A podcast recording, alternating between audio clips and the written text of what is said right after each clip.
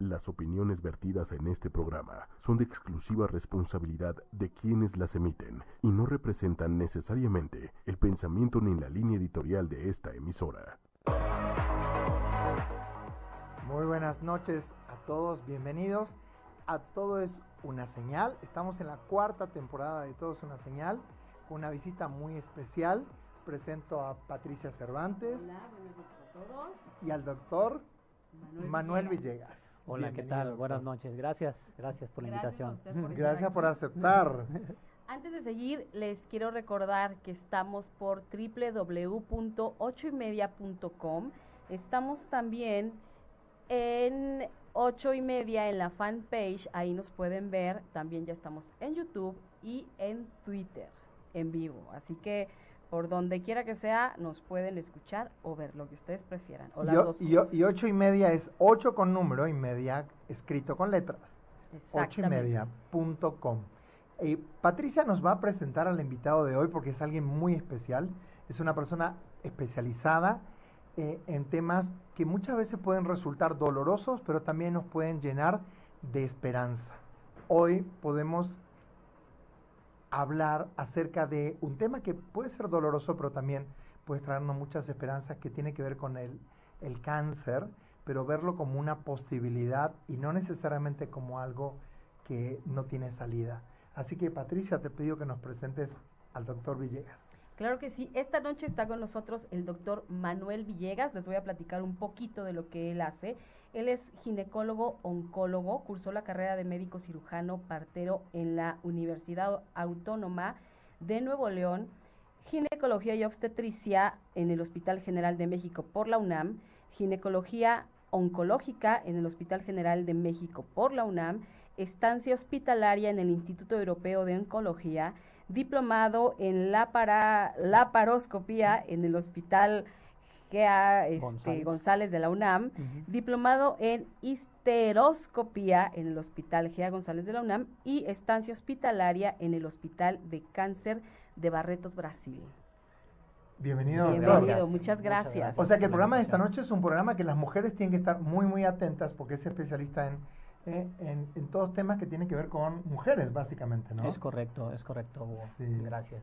Entonces, es ginecólogo primero. Así es, eh, soy ginecólogo, eh, de ahí eh, la ginecología, como ustedes saben, es un, un área amplia donde hay diferentes, eh, actualmente subespecialidades, pero son diferentes áreas de la misma ginecología y de la obstetricia, que eh, donde uno puede ir adquiriendo eh, mayores conocimientos y habilidades para servir mejor a nuestros pacientes, ¿no? Ahora, usted es especialista en cáncer. Cuando, cuando la gente escucha la palabra cáncer, siempre se nos representa como muerte o como eh, una desgracia cercana. Y hablar de cáncer muchas veces puede resultar como incluso eh, un disparador para que, no, no quiero saber, ¿no? Es como que si no lo sé, nada malo va a pasar. ¿Cuántas veces ignoramos o no queremos mirar? Y justamente por esa razón, muchas personas dejan pasar tiempo para hacerse un chequeo, para revisarse, porque parecería como, y, y hablo por mí también, ¿no? Es como muchas veces decimos, no, si, si mejor no sé nada, no me predispongo. Eh, ¿qué- cómo, ¿Cómo podemos animar a que las personas, y nosotros incluidos, eh, nos animemos a hacernos pruebas, a hacernos testeos? eh, ¿Desde qué edad es importante? ¿Hay una edad? Sí, e- es sumamente importante lo que estás comentando, Hugo, porque eh, en primer lugar el, el cáncer es una de las enfermedades eh, más ampliamente distribuidas en el mundo y es una enfermedad eh, a la cual la humanidad se ha enfrentado históricamente De toda la vida. de todos De los siempre. tiempos, no desde siempre. Y esto eh, eh, nos hace vulnerables a todos. Sí existen poblaciones de mayor riesgo, po- eh, eh, pero son eh, la, mayor, la menor proporción de los casos. La gran mayoría de, de los pacientes eh, eh, que presentan la enfermedad son casos eh, nuevos, casos eh, que se consideran de novo, que han aparecido recientemente y que son la primera vez en la familia. Entonces, eso significa que todos estamos expuestos a padecer una enfermedad de este tipo. Entonces, lo que mencionas es, al todos tener el riesgo, es eh, cómo podemos eh, eh, abordar o enfrentar este riesgo que todo ser humano tiene. ¿no? ¿Y cómo nos animamos? Porque yo creo que hay como una cuestión psicológica Claro. detrás, que es como eh, no si, si sospecho, no quiero saber. Si sé, tengo miedo de comunicar a la familia, porque al comunicar a la familia se pueden, si tengo padres mayores o adultos, los puedo matar de un disgusto. O sea, todos esos temas se presentan. Y si tengo hijos pequeños también, porque es como no los voy a ver crecer. O sea, como que están encadenados. Esto que usted dice de, de repente de eh, antes se suponía que había familias con predisposición, pero ahora es, a cualquiera le puede pasar. Entonces, ¿cómo rompemos esa barrera psicológica? ¿Cómo nos animamos? Eh, bueno, sabiendo, conociendo que la enfermedad tendrá siempre un mejor pronóstico cuanto más temprano se diagnostique, ¿de acuerdo? Aun cuando se trate muchas veces de enfermedades agresivas, si uno las detecta oportunamente, eh, tenemos mayores probabilidades de salir bien librado de la enfermedad eh, eh, cuando, cuando es posible, o en su defecto, llevar una mejor calidad de vida y ampliar eh, ese tiempo libre de la enfermedad después de un tratamiento. Pero es muy importante para nosotros, los que nos dedicamos al manejo de estas enfermedades, eh, eh, que, entre más temprano sea el diagnóstico, mejores oportunidades de supervivencia tiene ese paciente. Ahora, ¿cómo me doy cuenta que tengo como algún síntoma, alguna cosa que yo diga? Porque hay personas que yo sé que por años no van al médico porque no sienten nada, y entonces es, ¿hay alguna edad en la que tengo que empezar a checarme? Pues en realidad eh, depende de la enfermedad a la que te refieras, es decir, hay diferentes enfermedades para los diferentes grupos de edad y obviamente género, ¿no? En, el caso de la mujer, por ejemplo, eh, eh, hablando de uno de los más frecuentes cánceres en los países en desarrollo, como es el cáncer cervicouterino, pues eh, se ha identificado que el, que, el, factor de riesgo o el factor, el agente causal es el virus del papiloma humano. Ah, al exponernos a este virus, la, mayor, la mayoría de las veces es cuando iniciamos una vida sexual. Entonces, esto, el, el, tamizaje o la pesquisa eh, generalmente empezaría a partir del momento en que uno inicia a tener, eh, relaciones, sexuales. O sea que una jovencita que puede empezar como a los 14, 15 años, porque hay gente muy precoz. Exacto. Entonces, como esa edad es importante hacerse testeos. Eh, a partir de un par de años después es lo aconsejable, ¿sí? es decir, eh, si una paciente, yo en el interrogatorio veo que es una chica que inició su vida sexual a los 14 años y que hoy tiene 34 años y nunca se ha hecho un papanicolao o una colposcopía, eh, es una paciente que tiene mayor riesgo de que si tenía algo o adquirió algo en, en el momento en que inició su actividad sexual, le hemos dado tiempo a que pueda ir evolucionando. ¿Y, el virus de papiloma humano se transmite por relaciones sexuales?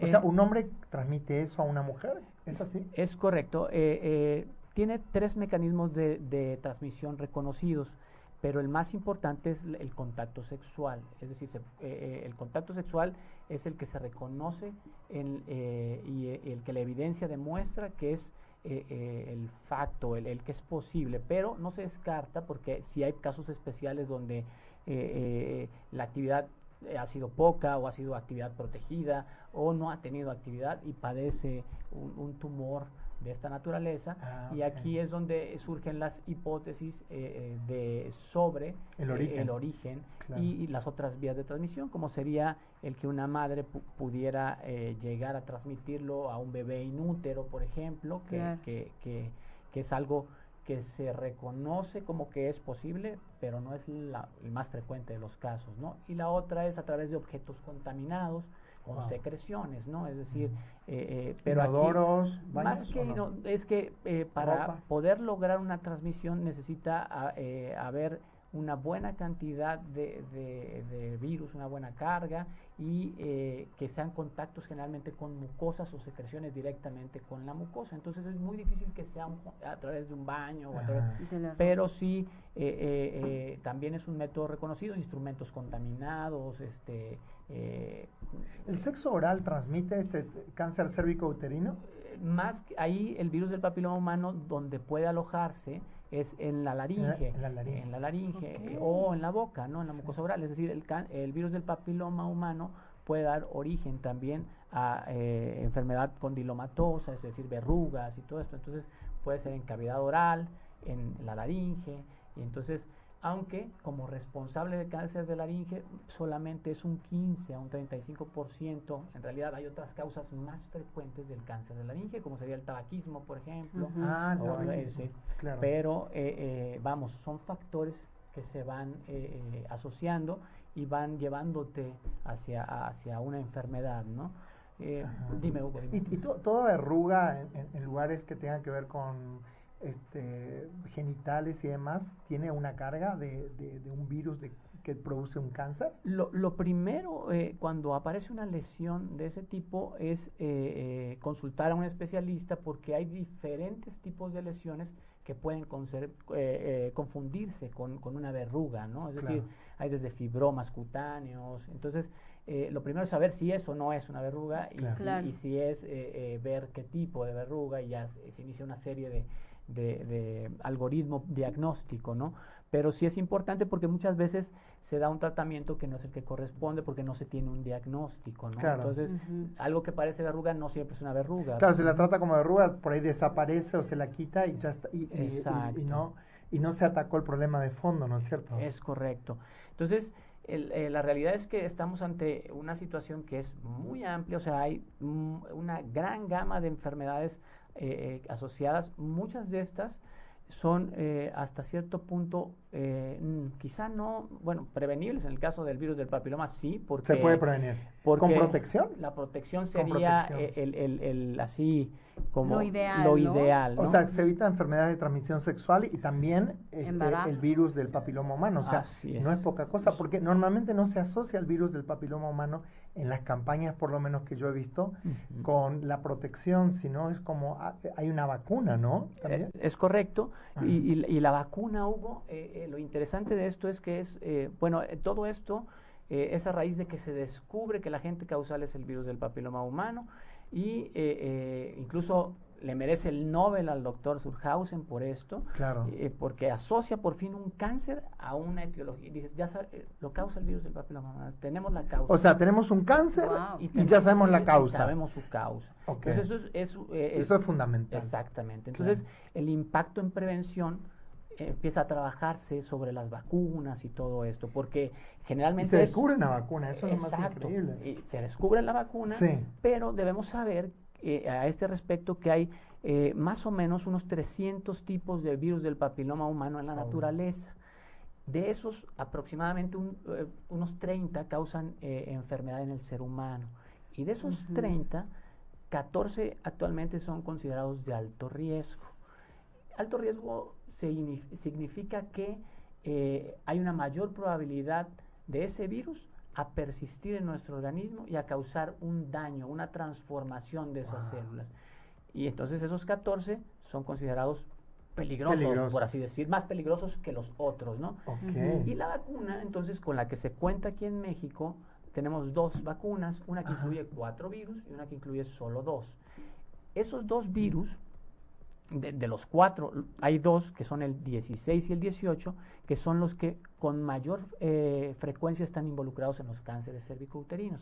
Es decir, el 70 a 80% de los cánceres cervicouterinos Son provocados por, dos tipos de... son provocados de por virus. 16 o 18. Ajá. Entonces, ¿esto en qué impacta? Pues la vacuna no es como tal una vacuna contra el cáncer cervicouterino, pero es una vacuna reductora de riesgo Mm. del cáncer cervicouterino, Ok. porque entonces tú eliminas una gran probabilidad de, de que pueda ser afectado por esta enfermedad y si a eso le sumas lo que platicamos del uso de preservativo y, y- y- y, este y, y tomar medidas, eh, eh, hacer ejercicio y todo esto que influye, ahorita vamos a platicar un poquito, Sí, claro, pero- la alimentación, la alimentación, ejercicios. pero sobre todo estas medidas que son, eh, eh, en- en- en- hoy la campaña, las campañas iniciaron vacunando niñas de 9 a, tre- a 13 años porque era donde demostraba un- un- mantener una respuesta inmunológica a través del tiempo. Sin embargo, hoy se ha ampliado eh, la población que puede y, y que, y que es beneficiada de la vacuna, ¿de acuerdo? Es decir, hoy, hoy puedes vacunar a una chica de 26 bajo ciertas Ah, circunstancias. Entonces, por eso es importante consultar al médico para saber qué beneficio le trae, porque a lo mejor es una chica de 26 que ya inició vida sexual y probablemente ya haya tenido contacto con alguno de estos virus, ¿no? Entonces, es, es, eh, no hay como tal una receta de cocina para esto, pero siempre se puede ajustar la recomendación a cada paciente. ¿no? Ahora, Wow. yo he escuchado que también a, a jóvenes varones también eh, se, se está poniendo vacuna. Eh, sí, sí, sí, eh, tienes razón. Eh, eh, actualmente se ha, eh, hay poblaciones de mayor riesgo y poblaciones que por eh, su trabajo también o por sus trabajos eh, eh, se les eh, aplica la vacuna, ¿no? Eh, en, el, en, en los varones, por ejemplo, eh, en los pilotos, Ah, bueno, los, pilotos. mili- los militares, Ajá. ¿sí?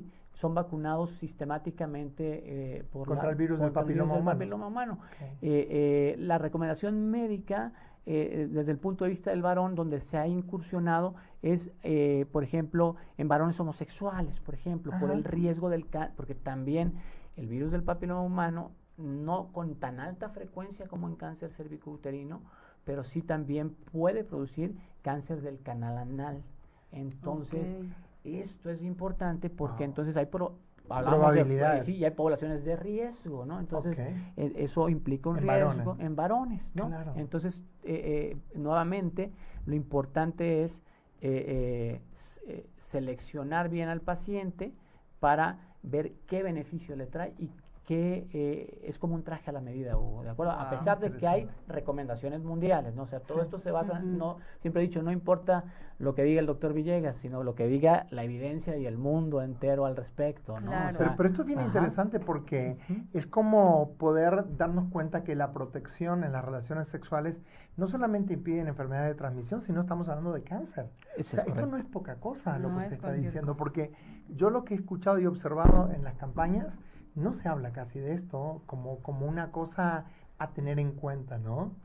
Sí, eh, eh, generalmente, se, pero el beneficio que te trae Hugo es, es como dices, es, es, es, es grande porque es para VIH, es para Claro. infecciones de transmisión sexual de otro tipo que no sean virus del papiloma humano. El virus del papiloma humano sí se considera una infección de transmisión sexual, más generalmente no se incluye en, en, esta, en, en estas publicidades, ¿no? Claro, de- sí, de no, las no campañas, ¿no? Y- Entonces, y, aparte es Exacto. como más relacionado con un cáncer que con una enfermedad de transmisión sexual. Así y eso es. lo que llama la atención. Ahora, ¿de dónde sale el virus? O sea, porque teóricamente, por lo que yo escucho, es como lo cargan los varones y los varones transmiten a las mujeres, ¿es así? N- No, eh, no necesariamente, es decir, eh, el, el virus, al, expon- el- al virus nos podemos exponer tanto por un varón como por una mujer. Ah. Pero el virus, eh, que es muy interesante, eh, eh, tiene especial trofismo o, o predilección por el epitelio del cuello uterino, por el tejido que cubre al cuello uterino. Y es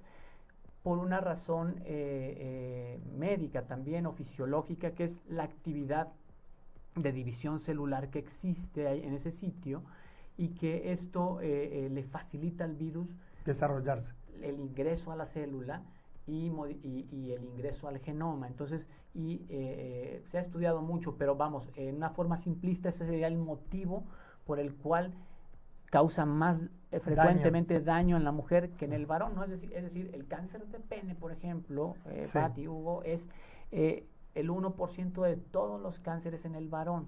Entonces, en un centro de concentración eh, o de referencia donde van pacientes con cáncer, a lo mejor ves uno a tres en un año. Claro. Pero cánceres cáncer cervicouterinos todo el tiempo. todo el tiempo, O sea que tiene que ver como, como que se alojan ahí en ese lugar y encuentran como la capacidad de reproducirse. De, de persistir, Ajá. eh, porque ingresa el virus, ingresa a la célula y de ahí obviamente el cuerpo es maravilloso, su sistema inmunológico se puede activar, pero el mecanismo, el virus tiene mecanismos para evadir el sistema inmunológico y uno de ellos es quedarse de una forma ahí que Claro. es Claro. de no Claro. causar como Sí. daño, que se llama forma episomal y de repente integrarse a tu genoma Claro, y ahí es y ahí se donde empieza a la reproducir. célula Donde ya se modifica activa. y esa célula da origen a células anormales, es decir, el, el, el, el cáncer muchas veces, en la gran mayoría de las veces, se considera monoclonal, viene de una misma célula. Entonces, Wow. esa da dos anormales, esas dos dan otras. dos, eh, Entonces, a ver, qui- quiero porque nuestra audiencia vas, tal vez quiere saber esto. ¿El cáncer qué es? ¿Es una reproducción anormal de células donde avanzan rápidamente o se reproducen con mayor rapidez? ¿Cómo es? bueno. ¿Cómo? O sea, en líneas así como muy Sí, simples. sí, Yo sé sí, que tal vez No, para no. un médico no sea tan fácil No, de explicar. Sí, sí. Pero va- mira, vamos a simplificarlo. eh, co- eh, Porque la gente dice cáncer, pero decimos, ¿dónde está el cáncer? ¿En qué parte? No, ¿Cómo? bueno, eh, vamos a empezar por esto, fíjate. Yo cuando estudiaba medicina, eh, en tercer año, en, en, eh, llevamos una materia que se llamaba patología, ¿no? Sí. Y un libro de patología Patología tiene que ver con enfermedades. con enfermedades como y, un- y- con el diagnóstico histológico de los tejidos, ¿no? Entonces este libro tenía un capítulo que hablaba de cáncer y en el capítulo, entre sus líneas al comienzo decía, vivir es correr el riesgo. Oh. Entonces, O sea, estar vivos ya es, es- Ya es es- arriesgado. Exactamente, hablando de cáncer. O sea, el hecho de estar es vivo correr es el un riesgo. riesgo. Entonces, eh, empezando por ahí, ¿y por qué? Dices, bueno, ¿por qué dices esto, Manuel? ¿O por qué el libro eh, refer- Empieza así. empieza así el capítulo, no? el motivo es porque día con día nosotros, como seres humanos, como seres vivos, estamos sujetos a una continua división celular. Ah. Y esa división celular está sujeta a errores. Es decir, una célula eh, madre da origen a dos células hijas y esas células hijas así. Sí, eh, entonces, sí. hay, y hay epitelios que tienen mayor actividad y otros que tienen menor actividad, pero siempre nos estamos Dividiendo. dividiendo, ¿no? A ver, y esto también tiene que ver con el, con el, cromo- con el, eh, ¿cómo es? Con la célula de la mujer en el cual viene, a ver, empezamos todo con una célula que se fue dividiendo, ¿no es así? Es así empieza la vida. Sí, sí, sí. Sí. Es la unión de una célula del varón con Sí. una célula de la mujer. Y una célula. Son células germinales, que son células especiales, no son iguales a las del resto del cuerpo Claro, y que se unen y tienen un proceso de división. primero de intercambio de, de información Ah, ok. y imagínate lo complejo Sí, de eso. sí, sí, es, una Entonces, tecnología es- impresionante. Entonces es, intercambian información, Sí. forman un nuevo individuo claro. y ese individuo, entonces se forman tres diferentes tipos de tejido eh, embrionario que Sí. van a dar origen a todo lo demás en el cuerpo, ¿no? A todo lo de- entonces y ahí empieza la historia de un ser humano, ¿no? Claro. Entonces, si nos, si nos regresamos al punto del cáncer, ¿qué sucede? Este, en esa división celular tenemos cerca de 100.000 errores más o menos al día. 100 mil errores. ¿Y cuántas células se supone que así No, sé bueno, si se millones. sabe o no? Pero Millones. millones de células Ajá. mueren y nacen en un día. Es correcto, sí.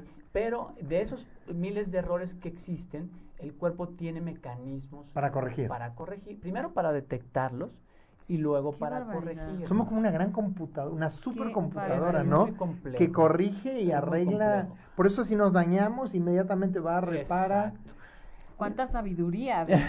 Entonces, eh, con esto, ¿qué te digo? Entonces, mucho de- eh, muchos tumores, su origen está en fallas en estos sistemas, porque dices, bueno, ya lo detectó, intentó repararlo y no pudo, la última salida es matar a esa célula, que es una muerte celular programada, ¿cierto? Entonces son tres mecanismos y para esto eh, están involucrados genes. Entonces, eh, eh, cuando hay alguna falla en estos procesos, condiciona a que una célula que no debería estar porque es anormal, Claro. eh, siga viviendo y además sea inmortal. Entonces, Wow. esto le da la capacidad de dividirse y dar origen a células hijas igualmente inmortales que van formando un tumor y entonces ese tumor eh, eh, compite con las células Sanas. normales o sanas, pero en una forma desmedida. Entonces es por eso que generalmente eh, eh, eh, en un- eh, si uno no lo trata o no lo diagnostica va a llevar a la muerte al paciente porque eh, eh, eh, Va avanzando, es una eso bola no de se- nieve. No se una bola- detiene, no se detiene. Claro. Va avanza, avanza. avanza. Incluso con él mismo compite, es decir, sus tumores grandes tienen zonas de necrosis, eh, de muerte en el, en el Dentro del mismo porque ellos tumor. están compitiendo también esas células entre ellas, ¿no? O sea que yo puedo tener un tumor que de repente tiene una parte como más enferma y otra Eh, menos enferma. Eh, sí, o, o zonas donde hay muerte de estas células, Claro. eh, eh, eh, grupos donde, porque ya no les llega oxígeno o ya no les llegan nutrientes porque las de alrededor Se los están robando. eh, sí, están eh, en Y- el Peleando. mismo proceso. Y la necrosis tiene que ver con estas células muertas, o sea que como Así un- es. Ok. Qué Así es. impresión. Esto, esto es impresionante porque es como, como me, me quedo con la frase, esto, eh, vivir es un riesgo, ¿no? Y, y si pensáramos de esa manera y saber que todos estamos expuestos, posiblemente pondríamos más atención a determinadas señales. Este programa se llama Todo es una señal y cuando nosotros elegimos el nombre del programa es como para elegir ver señales en todo lo que ocurre en nuestra vida, ¿no? ¿Y a qué le tenemos que prestar atención? ¿Qué señales son las que tenemos que prestar atención? Bueno, eh, decíamos eh, al inicio que primero es identificar si tenemos o no un riesgo, ¿no? ¿Hay predisposiciones familiares? Eh, eh, una cuestión es la parte familiar, ¿no? Solo el 5% de, lo, de los cánceres se considera genético o, con un peso genético realmente importante. El resto decíamos que se considera esporádico y que, que le puede dar... O sea, hay un 95% de la población que está expuesta. Es, exactamente. Ahora, entonces, partiendo de ese punto, eh, ¿qué puedo hacer yo como individuo? Uno, reconocer que a todos nos puede suceder y no lo que decías al principio o lo que decían, no tener miedo a eso. Eh, ni evadir esa responsabilidad. Porque cuanto antes se sepa Exactamente. Exactamente. Y, y es, es, muy acertada esto que comentaban al principio del programa porque hay artículos, hace poco daba una plática y incluí un artículo ahí muy interesante donde les preguntaban a las pacientes con cáncer eh, eh, eh qué las eh, qué proceso o qué las había motivado a consultar y cuáles fueron los problemas a los que se enfrentaron antes de, de, saber. de, saber. ¿no? Y el miedo era una de las principales barreras. para ir al médico. Te pongo un ejemplo así, este, no quiero parecer este, no. No, tú dilo, danos ejemplos. Me, me, recordé a alguien, pero nada, este, te voy a poner un ejemplo, mira. Eh, eh, eh en una ocasión, eh, una paciente en el hospital, joven relativamente, llegó con un tumor del cuello uterino de unos 3 centímetros. Y al eh, interrogándola y todo y platicando con ella, decíamos, bueno, ¿qué la motivó? Una parte de la historia y el interrogatorio es, eh, eh, ¿cuándo fue la última vez que se hizo un Papa Nicolau? No, doctor, nunca me había hecho uno, lo que decíamos, ¿no? Y luego, ¿y qué la motivó para, para venir, para hacer este primero? Ella, a raíz, eh, eh, en relación a lo que preguntas de síntomas, ella dice, no, no tenía ningún síntoma, pero una amiga venía a, a la consulta y este y pues dije, te acompaño. Y me hicieron el Papa Nicolau. Y cuando me ponen el espejo, vieron un tumor. Y me toman la biopsia. Y le digo, ¿y qué hizo tu amiga? No, le dio miedo y ya no se hizo nada. ¡Qué horror! entonces, entonces es una gran eh, cuando en realidad debería ser lo contrario, ¿no? Es decir, si tengo algo, eh, que se diagnostique lo más temprano posible, ¿no? Ahora, ¿cómo es? A ver, yo, yo lo escucho a usted, doctor, y, y escucho a mucha gente hablando, haciendo campañas pero también tiene que haber la empatía de los médicos, la empatía en la comunicación, esto de no dar miedo, de decir, eh, eh, así como empezamos diciendo, vivir es un riesgo, ¿no? Es como quitarle como el drama a la situación.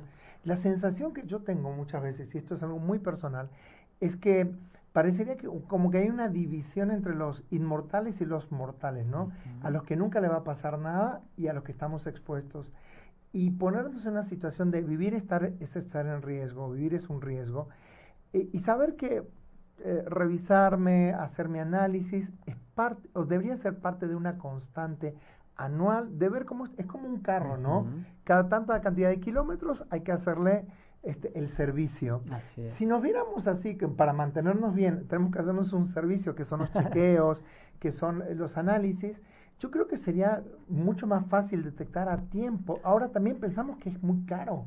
Sí, eh, afortunadamente, eh, eh, no, ahora que venía al programa, pensaba en, esta, en este punto de, de, lo costoso o no costoso que puede llegar a ser una atención o una consulta en, en, general, ya sea de cualquier especialidad, ¿no? O incluso de medicina general. Y eh, la realidad es que hay de todos los precios, Hugo, y el precio no determina la capacidad del médico. Entonces, a ver, yo le, pregunto lo siguiente, porque esto tiene que ver que todos hemos escuchado seguramente historias de personas que han dicho, perdimos la fortuna, tuvimos que vender la casa, tuvimos que vender todo lo que teníamos para el tratamiento de mi mamá o para el tratamiento de mi, de mi hija, ¿no? Y todos hemos escuchado ese tipo de historias en las cuales las personas pierden todo por un cáncer.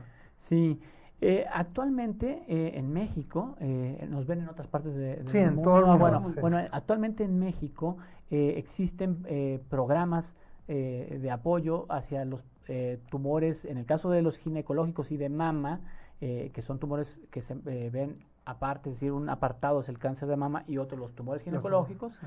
De los tumores ginecológicos, este programa incluye al cáncer cervicouterino y a los tumores germinales del ovario y eh, al cáncer de mama, ¿no? Entonces, Claro. eh, eh, ¿A dónde hay que recurrir? eh, ¿Cómo- ¿Dónde la gente tiene que ir? no, bueno, eh, eh, hay, como sabes, en nuestro país un, eh, un sistema de salud que se divide en diferentes eh, eh, instituciones, ¿no? Eh, está, por ejemplo, el Seguro Social, está el ISTE, está el ISEMIN, el ISEM, está Pemex. Todos estos tienen, pero es una seguridad social. Pero además eh, hay, existe la Secretaría de Salud, que, que es a la población que no tiene acceso a estos porque no tiene un trabajo que la ingrese a ese Sí, no, seguro. no, no, no, no está dentro del sistema. eh, no- que hay en muchísimos millones de Entonces, personas. hay hospitales del sistema eh, de salud, que es la Secretaría de Salud, donde abarca a todas estas instituciones que, que les mencioné, eh, y por ahí se me debió ir alguna, pero, eh, y eh, le da prioridad a- a- al, al diagnóstico y al, y al tratamiento de las enfermedades más frecuentes, no de todas, pero sí de las más frecuentes. Sí. Claro. que ¿Cuáles son? Cáncer de mama y cáncer cervicuterino en nuestros países, ¿no? Sí. Y eh, una vez diagnosticado ese paciente, eh, eh, eh, con solo el diagnóstico lo único es acudir al hospital que le corresponda de estos y ahí la verdad es que recibe una atención médica subespecializada, muy enfocada al área y, eh, eh, y se decide qué hacer y el tratamiento lo absorbe, en el caso de estas enfermedades en específico, el gobierno, ¿de acuerdo? Claro. Entonces, en realidad, eh, esto se hizo porque efectivamente eh, el, el programa se llama gastos catastróficos, Hugo. Ga- el nombre lo dice todos. El, eh, tener una enfermedad de estas puede desgastar importantemente a una Sí. familia Sí, por si la sí. etapa es una etapa avanzada. Complicada, ¿sí? ¿no? Porque si es algo temprano, generalmente las soluciones son más sencillas y menos costosas. Todos pensamos en un paciente de cáncer que de repente le, dian- le diagnostican el cáncer e inmediatamente pensamos en quimioterapias, en radiación.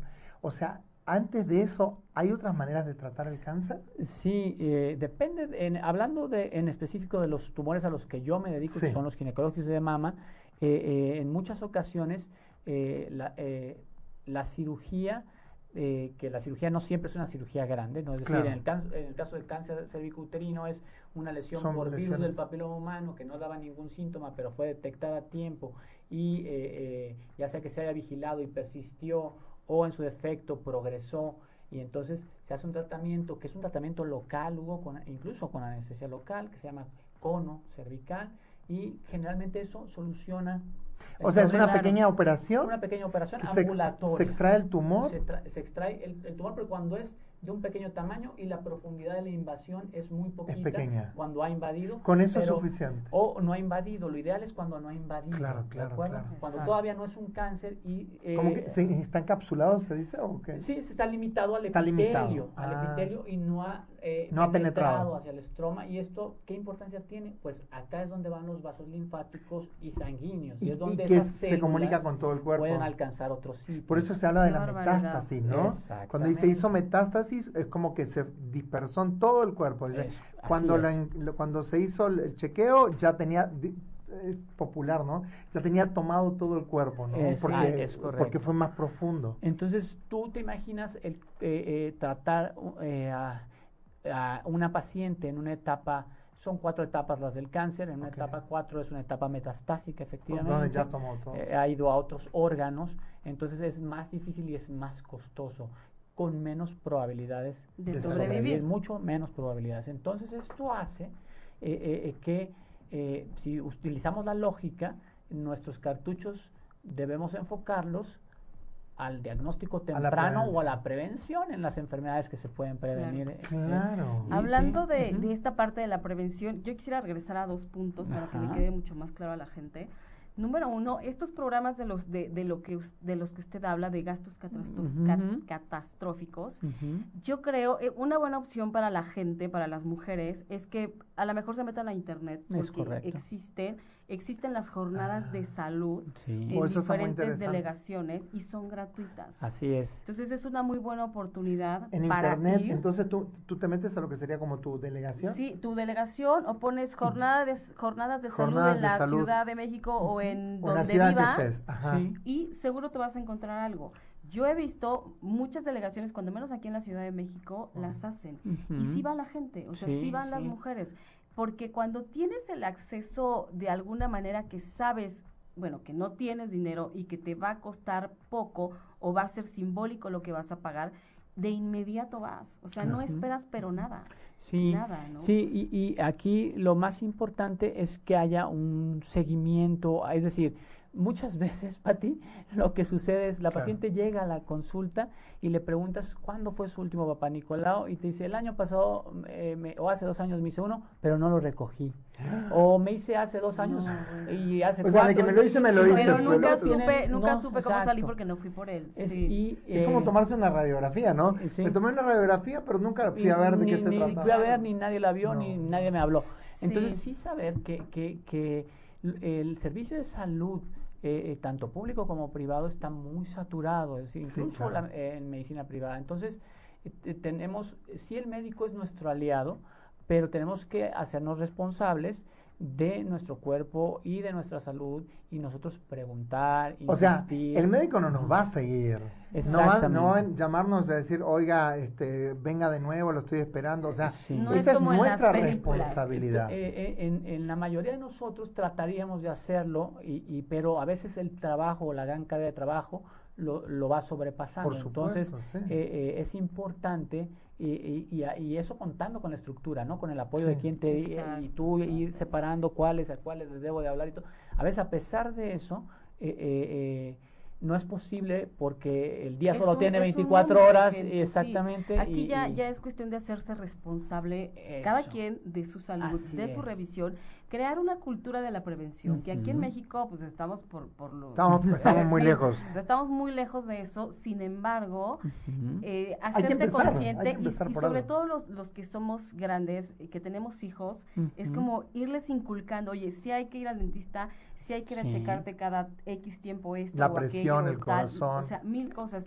y sí lo van haciendo, sí lo van, sí lo van tomando en cuenta, ¿no? Es un tema de educación, Pati. Absolutamente. es, es, lo que nos han ido enseñando y cómo nos, los, ah, nos lo han enseñado, ¿no? Y que te enseñan la importancia de hacerlo, ¿no? Ahora, podemos empezar por nuestro médico particular, es decir, yo tengo un cardiólogo al que voy siempre y puedo que él me, me indique hacerme estudios. ¿Cómo, cómo es eso? Eh, sí, eh, sí eh, mira, estos programas, por ejemplo, se diseñan, si tú me preguntaras ahora, eh, ¿qué, debe hacer una mujer de 25 años o qué revisión debe sí, tener? por ejemplo, ¿qué debería hacer? De rutina. Si está asintomática, Hugo, eh, sin síntomas. Eh, sin síntomas, sin molestia alguna, si no tiene molestia alguna, pues ella debe acudir a su ginecólogo y ahí el ginecólogo, una vez al año, practicarle un papanicolao, ¿sí? De ser posible una colposcopía esto es muy discutido porque incrementa un poco los costos. Sin embargo, cuando uno sabe el por qué, que es lo que tú decías ahorita, ¿por qué le, agregarías una colposcopía?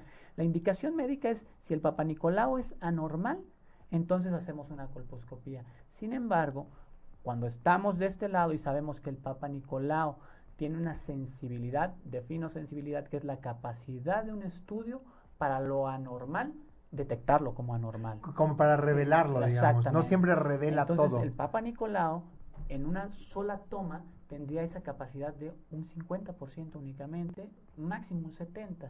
Entonces, si es una chica que no acude con regularidad y tiene tres años que no lo hace. No, tiene que hacerse los dos. Exactamente. Claro. Exactamente. Porque eso le da la certeza de que está bien. ¿De acuerdo? aquí la, la, importancia de explicarlo también, como usted lo está diciendo ahorita, es vital. Es la diferencia entre hacérmelo o no hacérmelo. Sí, entonces yo le explico a una chica, le digo, mira, tú eh, eh, es la primera vez que nos vemos, no te has hecho nada en cinco años. Creo que, mira, por esto, por esto y por esto, tú necesitas hacer los dos, aunque la recomendación es esto, pero en tu circunstancia lo, lo mejor es esto en este momento. Quizá después podamos hacer solo Papa Nicolau, pero teniendo el precedente de que todo está efectivamente Y- y, bien. a ver, ¿el Papa Nicolau qué es y qué es la colposcopía? El Papa Nicolau es, un, es una, eh, se toma una citología eh, cervical. ¿Qué es esto? Una prueba. Es, es exactamente con una espátula se, se, se toman células del cuello o con un cepillo. ¿de acuerdo? El cuello uterino, esto se hace colocando un espejo vaginal, unas Sí. valvas que separan la vagina y ven el cuello. Entonces, de ahí, ¿por qué el cuello? Porque decíamos que es el sitio de predilección Exacto, virus. donde, donde le gusta alojarse, digamos. Ah, Exactamente. Tomamos las células de ahí, las ponemos en una laminilla y ya sea que en, en base líquida o las fijemos con un fijador, un material eh, eh, que eh, pega esas células a la laminilla, entonces esas las ve un patólogo al microscopio y ve si sus características son normales. Normales o Eh, anormales. Exactamente. Eso es el Papa Eso Nicolau. se- o sea, Papa Nicolau es- retira algunas células Ajá. y las ponemos a estudiar. Pero ese retiro es a través como de un raspado. Como un raspado. Tomar un una muestra, digamos. Exactamente. ¿no? ¿Qué sería la colposcopía? La colposcopía es con este mismo espejo, estas valvas, ver el cuello y a través de un colposcopio, que es una- un instrumento que son unas lentes y una iluminación hacia el cuello, uno observa primero el cuello en fresco, posteriormente pone un filtro para ver si hay vasos anormales o no, que el, filtro lo que hace nada más es resaltar si hay algún vaso anormal o no. Y después ponemos unos líquidos, principalmente acético, que podem- a- a- al 2%, 2 a 5%. Y esto es, es una prueba que donde hay una lesión por virus del papiloma humano generalmente va a reaccionar y cambia de color el epitelio, ¿de acuerdo?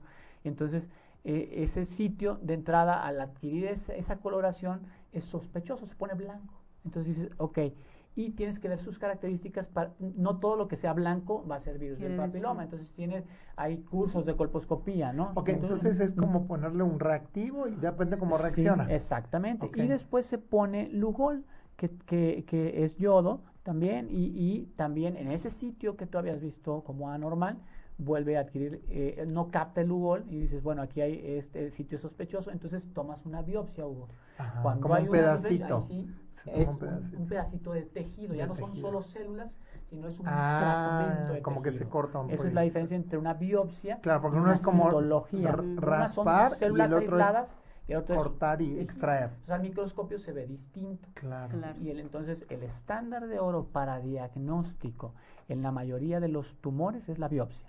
Claro. Es decir, el Papa Nicolau es un estudio de tamizaje, de pesquisa, es decir, te ayuda a separar pacientes que pueden tener un riesgo potencial, pero esas se someten posteriormente a un procedimiento diagnóstico. En este Claro. caso, una colposcopía y una biopsia dirigida al sitio donde se- está la lesión. Cuando no, la colposcopía es muy, muy, muy antigua, 1935 Wow. pero quedó como relegada durante eh, eh, mucho tiempo.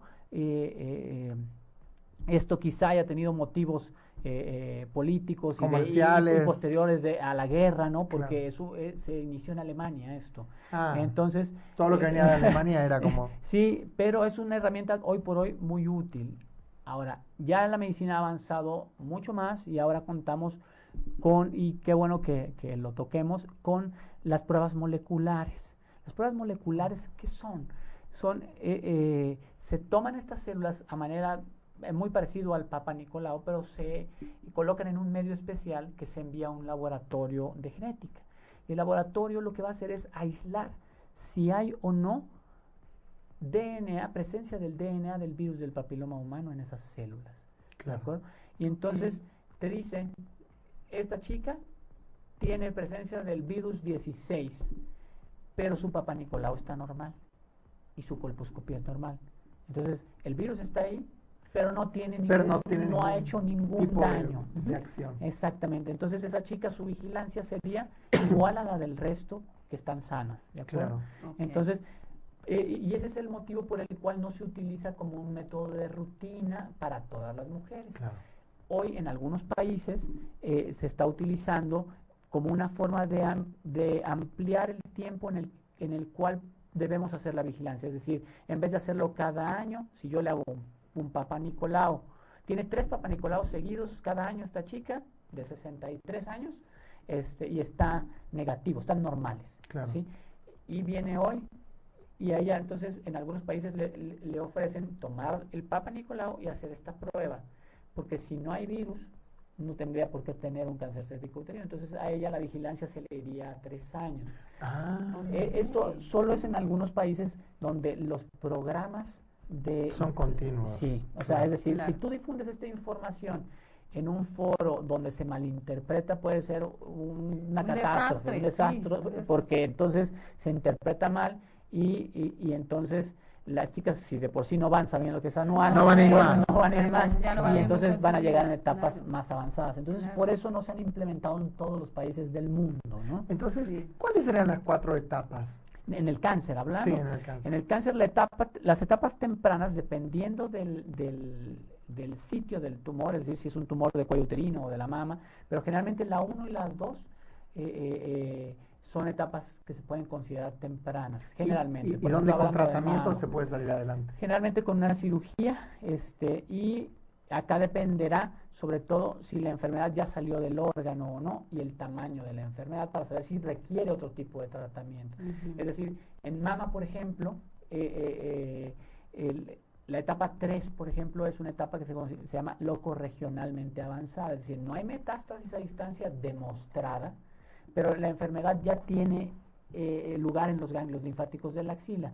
Entonces es un factor de riesgo porque si ya llegó a la axila, la probabilidad de que haya células circulando en el cuerpo es, mayor.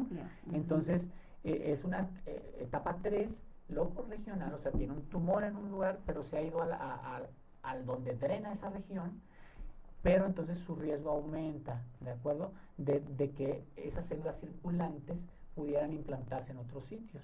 No todas las células que circulan tienen el potencial de implantarse, pero eh, eh, a- de una forma simplista... eh, eh, Aumentan las posibilidades. aumentan las posibilidades. Claro. Entonces, la etapa 1 sería la más temprana. ¿Cuál sería? Antes de la 1 tenemos la 0, por ejemplo. La 0, Ajá. esta etapa 0 es eh, cuando es el cáncer que no es cáncer. Dices, ¿cómo? Un cáncer que no es cáncer. O sea, son, hablando en el caso del cuello uterino, son los carcinomas in situ, que es, no han roto esta membrana que decíamos. Siguen superficiales. Exactamente, Ok. solo está limitado al epitelio, no hay invasión. O sea, la parte superior de la piel. Es lo que cubre exactamente, Ajá, el, la- exacto. el- el tejido que cubre el cuello uterino, que mide unos escasos milímetros Ah, ok. y que si eso penetra, entonces se vuelve un, un cáncer y de acuerdo a la profundidad de la invasión y al tamaño de la lesión, se, clasifica si es 1A, 1B, 2A, 2B y ya en base a eso se plantea el tratamiento según la región del cuerpo que estemos hablando. Entonces, y esto se va actualizando eh, eh, con, con relativa frecuencia. eh, ¿Y cómo se actualiza? Dices, bueno, ¿par- ¿por qué lo actualizan? ¿Por qué cambia esa información? Porque esto lo que pretende es agrupar a las pacientes y saber si esos tratamientos tienen un buen resultado. Claro. Y cuando se ve que eh, eh, algo no es importante o lo es, entonces se modifica esa clasificación para que esa paciente reciba o un tratamiento más intensivo en el caso de lo que, necesite, que lo necesite o más sencillo, ¿de acuerdo? Cuando la enfermedad está muy avanzada, eh, ¿qué incidencia tienen las emociones, el acompañamiento familiar, la soledad, los estados de ánimo? ¿Tienen alguna influencia? No, eh, no se ha demostrado, y yo quiero pensar que es porque no se ha estudiado formalmente, Claro, sí. chicos. O sea, es Claro. decir, Sí, Eh, no se eh, puede demostrar algo que no, que no se puso. Es decir, eh, sucede a un poco como, como en el embarazo, ¿no? Sí. De que dice, oye, y el, el, el ibuprofeno daña al bebé. Bueno. eh, Y eso de que si le pone música de Mozart, sale más inteligente. No, no, exacto. Entonces los estudios a largo plazo y todo esto no, no se ha hecho en, en la forma que la evidencia tenga un peso. Pero sí es muy importante saber que hoy hay o existen eh, especialidades en medicina del dolor, ¿sí? Sí, hay Y medicina del dolor. sí. Tanatología, que es el Sí. bien morir también, ¿no? Exacto, Entonces, exacto. una paciente que eh, por etapa de la enfermedad se considera fuera de un tratamiento oncológico, ¿y, y- y qué significa esto? Que hagamos lo que hagamos, No no, va- va. a mejorar, ni va a sobrevivir y va a tener una eh, eh, peor calidad de vida. Claro. Entonces, eh, también es importante determinarlo por lo que comentaban hace un rato Sí, en, claro. en cuanto al costo de, de algunos Sí. medicamentos, ¿no? Sí. Eh, decíamos, este seguro popular, por ejemplo, en, hablando de cáncer de mama, una etapa avanzada te puede llegar a costar dos o tres millones de pesos, Sí, y. eh, eh, eh, eh, eh, pues nadie en su, eh, en, o la mayoría de, los pobladores de nuestros países no, tienen entonces es ahí donde, donde impacta, ¿no? Entonces, esto no quiere decir que, que, si alguien tiene más dinero y está en etapa 4 vaya a vivir más. No, pues ahí tenemos a, Apple, ¿no? ¿Cómo se llama este Steve, Jobs. Steve Jobs? Que tuvo, o sea, de páncreas hasta donde recuerdo, y con todo el dinero del mundo, pues ya no está en este la de Carlos Slim. Sí, entonces, exacto. Entonces, Con todo el dinero del mundo no la pudo salvar. Es correcto. Entonces, la, la, eh, ¿esto que nos refleja? Que eh, si bien hay tumores agresivos, que es decir, en el diagnóstico y en, y en, el, y en la... Para definir el tratamiento hay muchos eh, factores pronósticos, pero el más importante, o uno de los más importantes, que sigue siendo el más determinante, es la etapa. ¿De acuerdo? Claro. Sí, entonces esto impacta directamente en lo que vaya a suceder después. No condena a nadie. Y decíamos, bueno, estos pacientes en etapa avanzada, no, el, otro día pedí un, un, coche para ir a algún sitio y platicando con el conductor, este, salió que él había padecido un cáncer de páncreas. El cáncer de páncreas es, muy agresivo. Es muy agresivo y pocas personas viven para contarlo más de dos años. Pocas. No quiere decir que ninguna. Yo no me dedico a eso, pero bueno, va, más o menos eh, eh, sabemos un poco al respecto. Y es, el señor me decía que en el hospital donde lo estaban tratando, que era un hospital público, eh, lo veían como un milagro, ¿no? Como la excepción a la regla, ¿no? ¿Esa es una remisión? Pues en realidad eh, ni él mismo lo sabe, ni sus médicos. No, pero digo, ¿hay remisiones? Eh, él recibió un tratamiento, no quiere decir que se haya curado espontáneamente. Él recibió el tratamiento eh, con, con quimioterapia en el caso de él. Respondió o sea, hizo un tratamiento y el cuerpo respondió. Y respondió y tenía cuatro años del diagnóstico y estaba aparentemente bien. Estaba manejando y llegamos a nuestro destino, a nuestro salvo. O sea, entonces siempre hay una excepcional regla y no podemos eh, generalizar. Sin embargo, sí es importante saber que la probabilidad de curación de un paciente en una etapa avanzada o en una etapa metastásica, en una etapa 4, pues en realidad es, muy, baja, es muy difícil. Entonces los esfuerzos se enfocan a que no tenga dolor, a que tenga una, mejor, que tenga una mejor calidad de vida y eh, el apoyo psicológico que era eh, donde nos quedamos este es muy importante, claro, o sea, eh, eh, este acompañamiento y este estar bien con, con, con los seres que te rodean y, y, como cerrar círculos, por supuesto que, que, que, que, ayuda. No, eso no quiere decir que, que ya te... Yo creo que todos hemos cerrado círculos sin que estemos pensando en morir, Exactamente. ¿no? Y, y no es una mala práctica. Entonces, eh, cuando uno está sujeto a un diagnóstico de ese tipo. No sé si alguna vez han experimentado esa experiencia. A mí en lo personal alguna vez me eh, sucedió algo que me hizo pensar que probablemente tenía un problema grave de salud.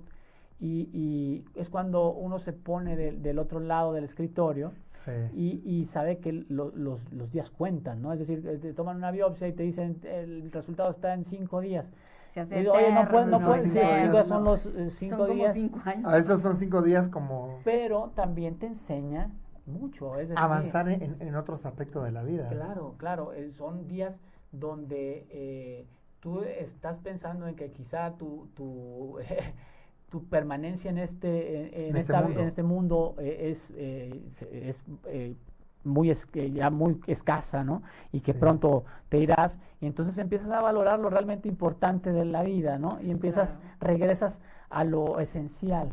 Y es ahí donde un poco esto de, de, de las señales. La parte emocional también juega un papel.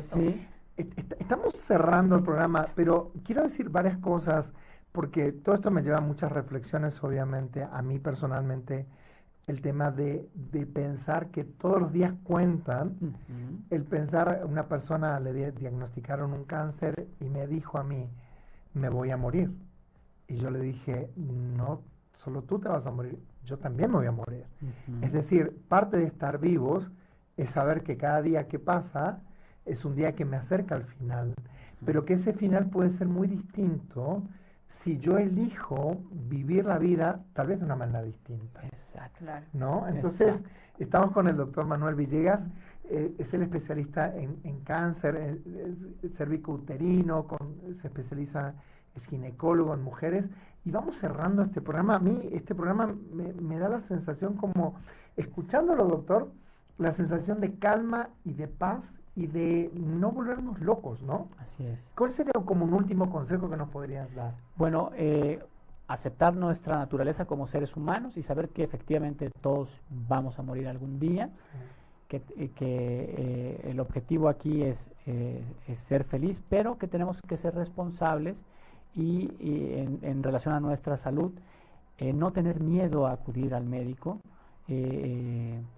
siempre hay de todo en la viña del Señor, dicen, y, lo, y, y, estos, y los médicos siempre están o, o, deberían estar para ayudar. Entonces mucha mucha gente dice, es que me va a regañar, doctor. No, no, yo no voy a regañar a nadie, no, o sea, ¿por qué tengo que...? Ya el paciente ya viene con un estrés porque no sabe si está sano o no. Entonces, no tengan miedo a acercarse al médico, no tengan miedo a que, a que, a que les den una noticia de este tipo, sino más bien eh, eh, eh, Hugo, a mí me toca dar mucho estas noticias. Ay, no, qué terrible, Entonces, sí. eh, afortunadamente, cada vez con más frecuencia son etapas tempranas. Entonces, bueno. yo le digo a la paciente, imagínate, le digo a la paciente que no se sienta tan desafortunada porque el tiene un diagnóstico y al tener un diagnóstico... Ya es una, como, un, como un mapa, ¿no? Exactamente, podemos ofrecer soluciones. Entonces, no tengan miedo a, a acercarse a su médico, confíen en su médico si tienen eh, dudas al respecto, cuestionenlo,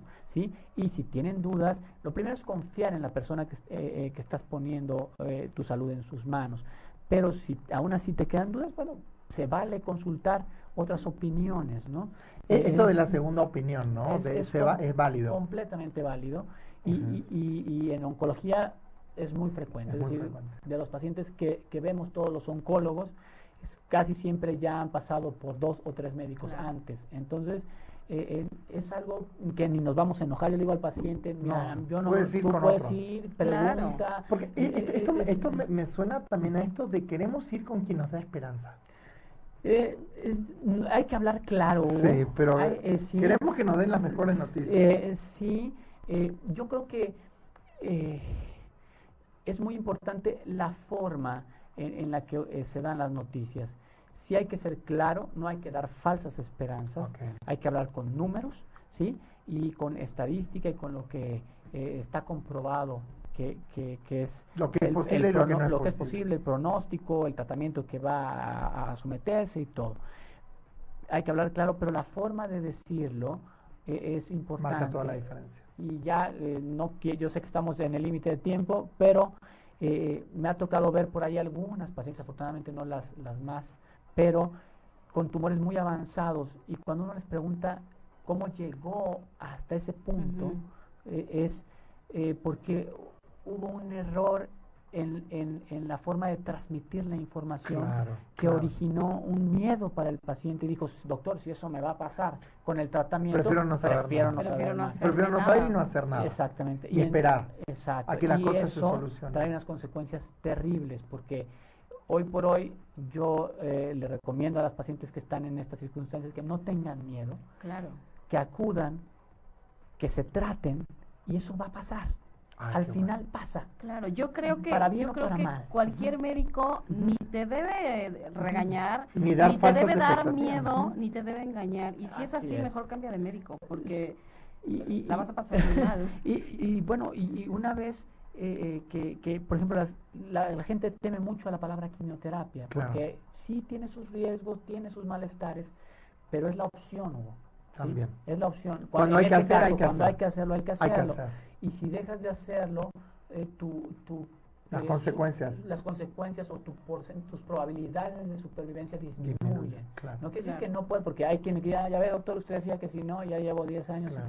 Pero no, no se trata de eso, sino es lo que la experiencia mundial dice que es lo mejor para cada una, ¿no? Entonces, claro. la forma de transmitir esa información, Hugo, hace toda la diferencia. Hace la diferencia. Y bueno, y vamos llegando al final. Qué rápido. Este, y gracias, doctor No, Manuel Villegas. Realmente un honor, un placer No, poder no. estar con su presencia. Obviamente que lo invitaremos para otro programa porque Sí, quedó mucho, mucho. Igual rápidamente díganos dónde lo pueden encontrar cualquier cualquier persona que quiera acercarse a usted a alguna consulta, alguna asesoría. ¿dónde lo Claro, claro. Mira, yo me ubico en dos puntos de la ciudad, Pati. Uno es en la colonia Roma, en la clínica Náhuac. Ahí eh, tenemos eh, el teléfono 55 74 23 24. Estamos de lunes a sábado, incluso nunca hay horario para un Sí. médico. Y en el sur de la ciudad estamos en el Hospital Ángeles Acoxpa. El teléfono es 56 78 0930, ¿de acuerdo? En el consultorio 220. También estoy en el Metropolitano, que está muy cerca de la clínica Náhuac, y ahí eh, la triangulo un poco por zona. Claro. En- ahí estoy en la Torre Diamante, en el 535, ¿de acuerdo? Eh, yo eh, sí me gustaría invitarlos a que eh, confíen en sus médicos, se acerquen, ¿sí? No tengan miedo a lo que les pueda decir. Generalmente el médico le- eh, los va a tratar bien. eh, su- suele ser gente eh, buena, Preparada. Sensible. preparada, sensible, educada. Entonces no tengan miedo, acérquense, expónganle su problemática y, y, y, y- y esto a la larga va a ser mejor para ustedes. Gracias. Pati Perfecto. Cervantes. Pues llegamos rapidísimo al final de este programa tan interesante. Muchísimas gracias, doctor, por haber estado hoy con No, nosotros. gracias a ustedes. Y los esperamos la próxima semana, igual, miércoles 20 horas, todo es una señal. Gracias. Gracias. Si te perdiste de algo o quieres volver a escuchar todo el programa, está disponible con su blog en ochoymedia.com. Y encuentra todos nuestros podcasts de todos nuestros programas en iTunes y Tuning Radio. Todos los programas de ochoymedia.com en la palma de tu mano.